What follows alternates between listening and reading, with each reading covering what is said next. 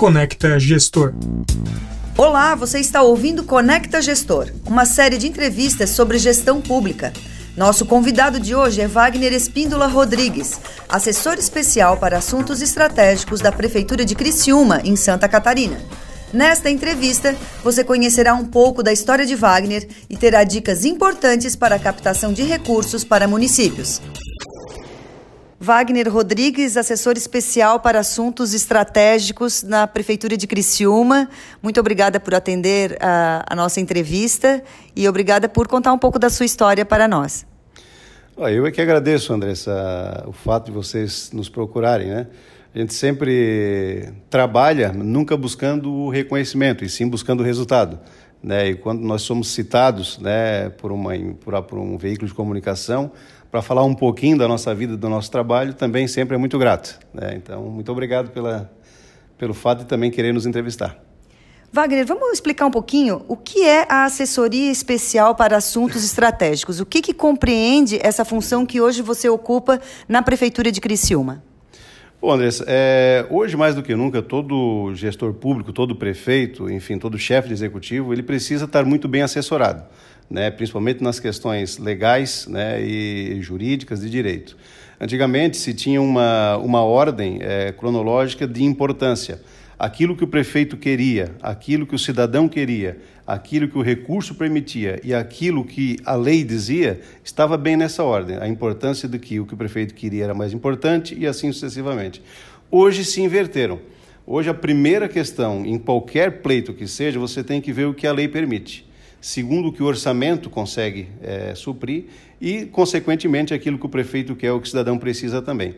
Então, hoje, essa função de assessoria estratégica, ela justamente vem para que o prefeito tenha possibilidades de fazer uma gestão, mas com muito pautado naquilo que a lei permite, naquilo que a lei exige.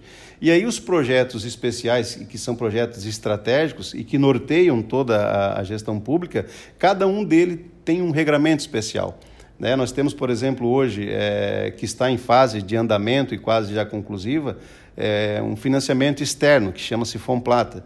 Esse financiamento ele envolve praticamente três níveis de inteligência, que vão desde a STN, né, a Casa Civil né, e também é, o poder público, é, levantando sempre dados com relação à sua capacidade de pagamento. Então, todo esse, é, esse processo, todos esses sistemas, esses níveis compartilhados de inteligência, eles precisam estar sobre uma gerência. Né? Então, essa assessoria de assuntos estratégicos vem justamente para isso. É, para dar suporte ao prefeito, para que esses assuntos não fiquem parados, né? e que faça também que essa engrenagem toda ande dentro dos limites constitucionais, jurídicos e legais.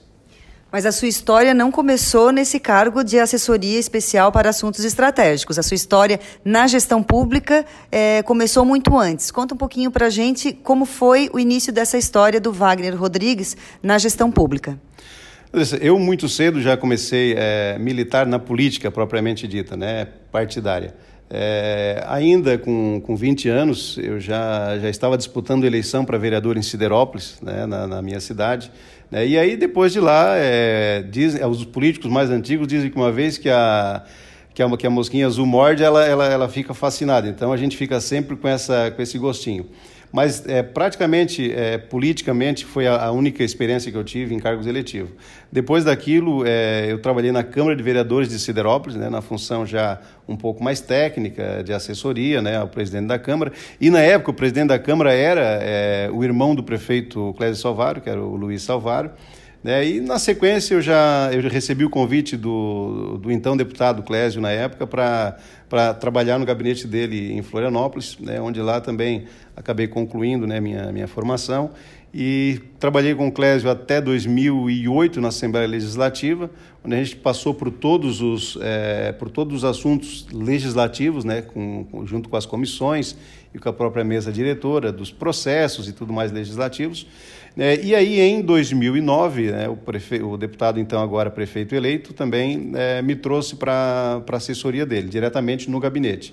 Então, 2009 até o 2012, que foi o último ano do governo do, do Clésio, no primeiro mandato, né, eu assumi, dividia, é, junto com o Arleu no gabinete do prefeito, é, o papel de chefe de gabinete. Né? Então, todas as relações é, de agendas e, enfim, de processos mesmo de gabinete né, estavam sobre a minha responsabilidade. 2013, 2014, 2015, aí já no, no mandato do Márcio Burgo, né, eu, eu, eu acabei fazendo é, um MBA na Unesc, me, me especializei em gestão de projetos, né, e eu trabalhei nos últimos quatro anos e venho ainda mantendo esse, esse meu trabalho em captação de recursos.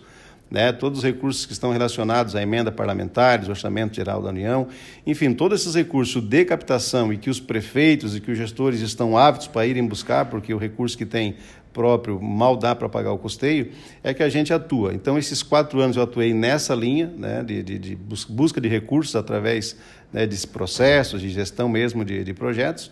E aí, no final do, de 2016, né, com o encerramento do, do governo do, do Márcio, né, recebi o convite ainda por volta do mês de novembro para assumir a Secretaria é, de Fazenda e, e Administração do município de Treviso. Né, e aí, convite feito, convite aceito, né? A gente começou então em 2017 lá em Treviso, né? aqui próximo aqui, né? município menor da, da nossa região. Né? Começamos o trabalho lá é, frente à Secretaria da Fazenda e Administração daquele município. Você falou que, que fez um MBA em gestão de projetos, né? Fe, buscou uma formação especial é, para atuar em gestão pública. Qual é a importância? A gente, historicamente, no Brasil, a gente tem a visão de que quem ocupa o cargo público, né, o cargo de confiança do, dos administradores, dos eleitos, é, são pessoas ligadas, politicamente ligadas. E, e aí você vai buscar uma formação especial de gestão de projetos para continuar atuando na gestão pública. Como, como você vê hoje é, o gestor público o funcionário, né, tanto comissionado quanto o, o concursado efetivo? É, eu tenho dito é, e compartilho isso com, com muitos colegas é, que os prefeitos precisam ter é, uma diferença de tratamento. Não diferença de tratamento, mas ele precisa ter duas equipes. A equipe que ajuda ele a ganhar a eleição, essa equipe ele precisa de fato dar uma atenção muito especial, porque afinal de contas são as pessoas que o conduziram a ter sucesso no pleito eleitoral mas ele também precisa ter uma outra equipe, que é a equipe que vai fazer a gestão do governo dele. Então, é, essas duas equipes precisam ter a mesma atenção, mas elas não podem estar nos mesmos locais, não podem desempenhar as mesmas funções. Evidentemente, você pode aproveitar e muito as pessoas que te ajudaram na eleição, que são os cabos eleitorais, mas para assuntos estratégicos de governança, esses precisam de fato ser pessoas técnicas, porque senão, daqui a pouco, a gente acaba tendo é, na prefeitura cabos eleitorais que não tiveram sucesso na eleição e que daqui a pouco não vão dar o resultado né, que a sociedade tanto precisa. E cada vez mais essa busca pela, pela excelência, essa busca pela qualidade no, no setor público está sendo vista. É, na, na, especialização que eu fiz, também tinha uma funcionária do município de Criciúma também, né, tinha um secretário também do município de, de Nova Veneza. Enfim, é, é justamente para que é, acabe com esse negócio de que para trabalhar em, gestão, é, em órgãos públicos tem que ter apenas o QI, né, o quem indica, é que as pessoas estão se aperfeiçoando, estão buscando cada vez mais especializações, estão buscando cada vez mais se aperfeiçoarem. Para quê? Para que a sociedade olhe para aquele mandato e diga assim: olha, lá tem um prefeito que primou muito mais pela qualidade técnica do que pelo padrinhamento político. E não tenha dúvida, Andrés, daqui para frente, é, quem optar por, essa, por esse segmento terá sucesso, não tenha dúvida nenhuma. Agora, sim, com relação à especialização, eu fiz também uma, uma pós-graduação em gerenciamento de cidades é, pela Uninter, aqui também é de Criciúma, e a gente busca assim, ó, é, cada vez que tu, tu entra dentro de um, de um grupo desse é, de estudo, é, você parece que está num outro universo, porque divide ali é, exemplos, divide ali cases com gestores públicos do Brasil todo, assim, ó, que faz você acreditar ainda, sabe? Ainda essa semana, numa, num diálogo com, com um gestor de Petrolina, é, que acabou sendo meu amigo por cursos que a gente acabou fazendo junto, é, ele estava me dizendo, assim, ó, Wagner, é, a gente montou um grupo dentro da prefeitura, né, um grupo de, de controle interno, e a gente está passando para o prefeito um feedback diário de todas as receitas boas que ele tem, assim, ó, e o limite da folha de pagamento que ele está é, efetuando naquele dia. Então, ou seja, assim, ó, o prefeito consegue ter hoje da, da, da, mesa do gabinete dele um retrato fiel do impacto financeiro com o pessoal que ele está tendo. Sabe, isso assim, ó, mas quem é que fez isso? Foi é, alguém que não tem especialização? Claro que não. Foi alguém que foi para os bancos universitários, buscou a inteligência e está aplicando no dia a dia. Sabe, então isso é cada vez mais está sendo. Só que é uma pena, sabe, assim, ó, que muitas vezes a gente, quando liga o jornal, é, lê uma revista, o que fica é, mais evidente são os maus exemplos. Sabe, aí aquela coisa assim, ó, dos bons pagam pelos ruins. Mas eu digo para você e afirmo, assim, ó, a maioria dos gestores, a maioria dos funcionários públicos, e eu dou o exemplo de Cristina, que nós temos muitos funcionários públicos, são exemplos de regramento, de vida é, voltada de fato para atender o cidadão, é, como servidor público, que a palavra já diz, servir. Só que, como eu disse, na maioria das vezes a gente acaba sendo levado pelas más notícias. Né? A gente está num momento que se busca muito, se exige, tanto a população exige, quanto os órgãos legais exigem é, transparência, que se dê visibilidade às ações da prefeitura, né, os números, é, que isso esteja acessível. Esse é um dos principais desafios hoje do gestor público ou tem alguns outros entraves? Né? Não, não que a transparência seja um entrave, mas que é desafiadora. É, o que, que você pontua como um dos desafios grandes dos gestores públicos? Certo. Andressa, vamos imaginar um cenário há 10 anos atrás, não é muito tempo, né? 10 anos atrás. Um cidadão é, vai para uma fila de um posto de saúde aguardar uma consulta. Ele fica lá na fila é, uma hora, vamos dizer, para esperar pelo menos tirar um, um número para ser atendido para uma agenda. Há 10 anos atrás, o comportamento desse cidadão, ele ia ficar chateado, ele ia gritar de repente lá, ia chegar em casa, ia falar mal do prefeito, mas pronto, acabou ali, foi uma insatisfação dele, morreu com ele, fez mal para ele ficou ali. Hoje, se o cidadão fica 30 minutos numa fila, ele tem um celularzinho que ele tem ali ligado um, todas as, as mídias sociais possíveis, ele bate uma foto naquele momento, ele já manda naquele momento para o radialista que está apresentando o programa ao vivo. Então, hoje é muito instantâneo. Aí, é, o cidadão deixou de ser apenas um mero coadjuvante, ele, ele é parte integrante disso. Então, a acessibilidade, a transparência, o gestor público tem que usar isso de forma positiva sabe? Ele não pode mais imaginar que, ah, se eu vou fazer uma viagem lá para Brasília e eu vou fazer um curso lá em Maceió, isso não vai aparecer. É claro que vai, a diária vai estar ali. E, inclusive, fotos, se ele foi no evento ou não. Sabe? Então, é, jogar limpo com o cidadão hoje, para mim, hoje é a maior obra de qualquer prefeito. Se você, por exemplo, gastar um milhão de reais para fazer é, uma rua é, que vai dar mais viabilidade, vai dar mais conforto para o transeunte, ok, é uma baita de uma obra. Agora, se você não conseguir fazer aquela rua, mas trazer o cidadão e dizer, olha, eu não consegui fazer a tua rua porque eu investi isso aqui na creche, que agora é o mais importante. Eu não consegui fazer a sua rua porque o posto de saúde precisava de uma reforma mais imediata. Então, o jogar limpo, o prestar conta com o cidadão, não tenha dúvida nenhuma, para os momentos atuais, para os dias em que vivemos, é a grande obra de qualquer prefeito, de qualquer gestor. Na sua função como assessor especial para assuntos estratégicos está também a captação de recursos. É, o que, que, o que, que você sugere para, para os gestores públicos que estão nos ouvindo e, e, funcionários públicos que trabalham nessa área? O que, que você sugere como fundamental nesse processo de captação de recursos para um município?